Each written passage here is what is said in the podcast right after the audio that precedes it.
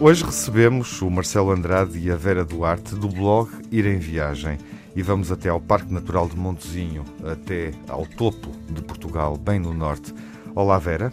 Olá. Olá, Marcelo. Olá. Sejam bem-vindos. Porquê é que escolheram Obrigado. o Parque Natural de Montezinho uh, para este roteiro uh, dedicado a Portugal? Bem, o nosso, como, como estava a dizer, o nosso destino realmente foi não só o Parque Natural, mas a cidade, a cidade de Bragança também, e o Parque Natural de Montezinho pertencente ao Conselho uh, de Bragança, o que significa que nós vamos ter de lá voltar, porque ficou uma boa parte também do próprio parque para ver. E portanto houve três motivos para a nossa escolha. Por um lado, dar continuidade à visita que nós já tínhamos feito em fevereiro, na altura do Carnaval, ou do Intrudo, como eles gostam mais de chamar, e que nos permitiu perceber as potencialidades realmente da, da região.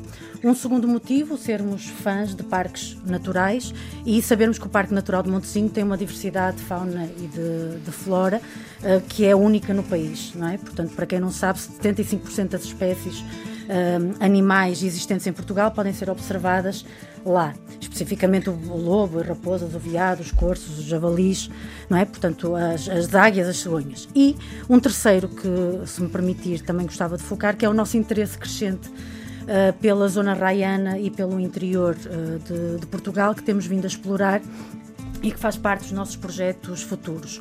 Bragança já não fica a 9 horas de distância, não é? como dizem os chutes e pontapés, mas enquanto nós continuarmos a ver o interior a partir do litoral e dos olhos do litoral, ele vai continuar sempre a ser muito distante.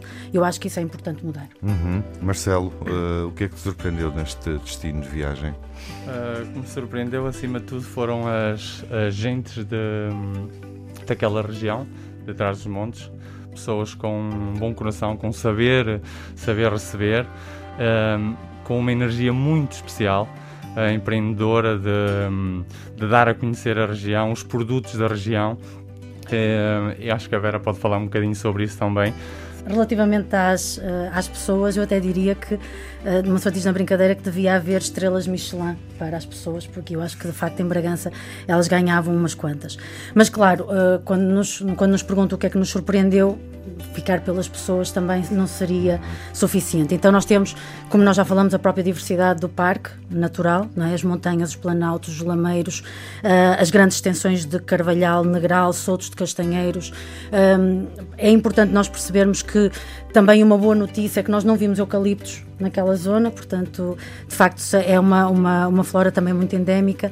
Temos a gastronomia, que é que é qualquer coisa. Aliás, para quem é do norte como nós e que está habituado a comer bem, uh, não é por acaso que, que, existe a expressão não é das doses nortenhas. Portanto, nós comemos de facto muito bem. O que é singular em Bragança é principalmente os pratos de caça, não é? portanto que são realmente uma característica uh, e sempre acompanhados de da castanha. Não é? uh, Trás-Montes produz 80% da castanha nacional. E por fim, uh, perceber, no que nós também foi muito surpreendente, foi perceber uma cidade como a de Bragança, que reage ao isolamento e à interioridade com muito dinamismo.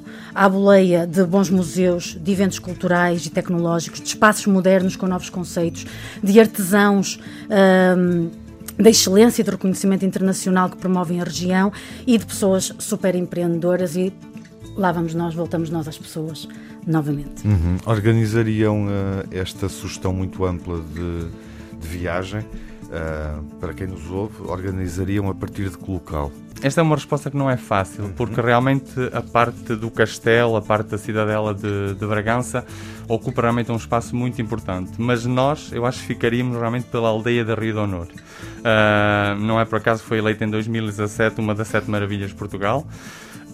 Reúne beleza, reúne história e, e, realmente continua com uma marca muito importante porque é um dos únicos locais em Portugal com um sistema comunitário ainda. Uhum. Partilha de terrenos agrícolas, fornos, pastorícia e, uh, e reparte isso com a aldeia espanhola com quem faz fronteira, que Exato. é a Rio Norte de Castilha.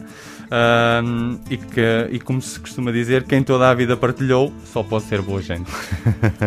Eu fico em Portugal porque já deram boas razões. Resposta breve, sucinta.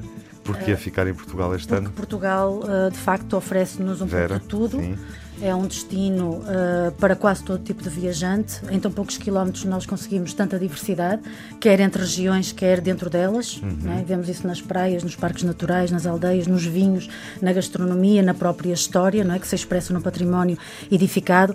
É um país seguro, é um país que tem uma luz espetacular, tem um sol único uh, e, portanto, nós somos apaixonados por Portugal, apesar de já viajarmos bastante, mas continuamos a escolher e, Portugal. E qual é a vossa atitude de viagem enquanto viajantes, Marcelo? A atitude de viagem, somos uns viajantes curiosos, gostamos do contacto com, a, com as pessoas, gostamos de ir à descoberta da natureza. Uh, da parte gastronómica, é sempre uma parte importante também. Uhum, percebemos uh, na conversa. e, uh, e, realmente e vamos até Bragança, uh, que não está a 9 horas de distância de Lisboa. De Lisboa. Está a quantos? Está a duas horas do Porto. Está no coração, já percebi. Está completamente. Portanto, está muito perto. Qual é a música que escolhem? É Para Ti Maria dos Chutes e Pontapés, que não podia ser outra. Boa viagem. Obrigado. Com o blog Ir em Viagem no projeto Eu Fico em Portugal.